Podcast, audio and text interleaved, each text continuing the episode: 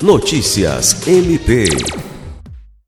O Ministério Público do Estado do Acre, por intermédio do promotor de justiça Júlio César de Medeiros, se reuniu nesta semana com a diretora do PROCON no Acre, Alana Albuquerque, para tratar sobre a instalação do órgão em Tarauacá, bem como ações de fiscalização em postos de combustíveis, açougues e mercados municipais.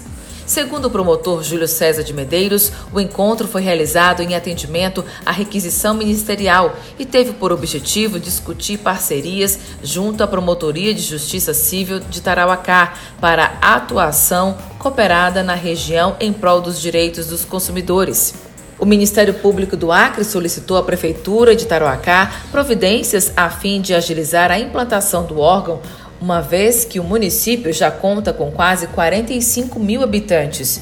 Na Promotoria de Justiça Civil de Tarauacá, tramitam dois procedimentos visando apurar a prática de preços abusivos na venda de carne bovina nos açougues do município e outra se trata do último aumento de combustíveis na cidade. Alice Regina, para a Agência de Notícias do Ministério Público do Estado do Acre.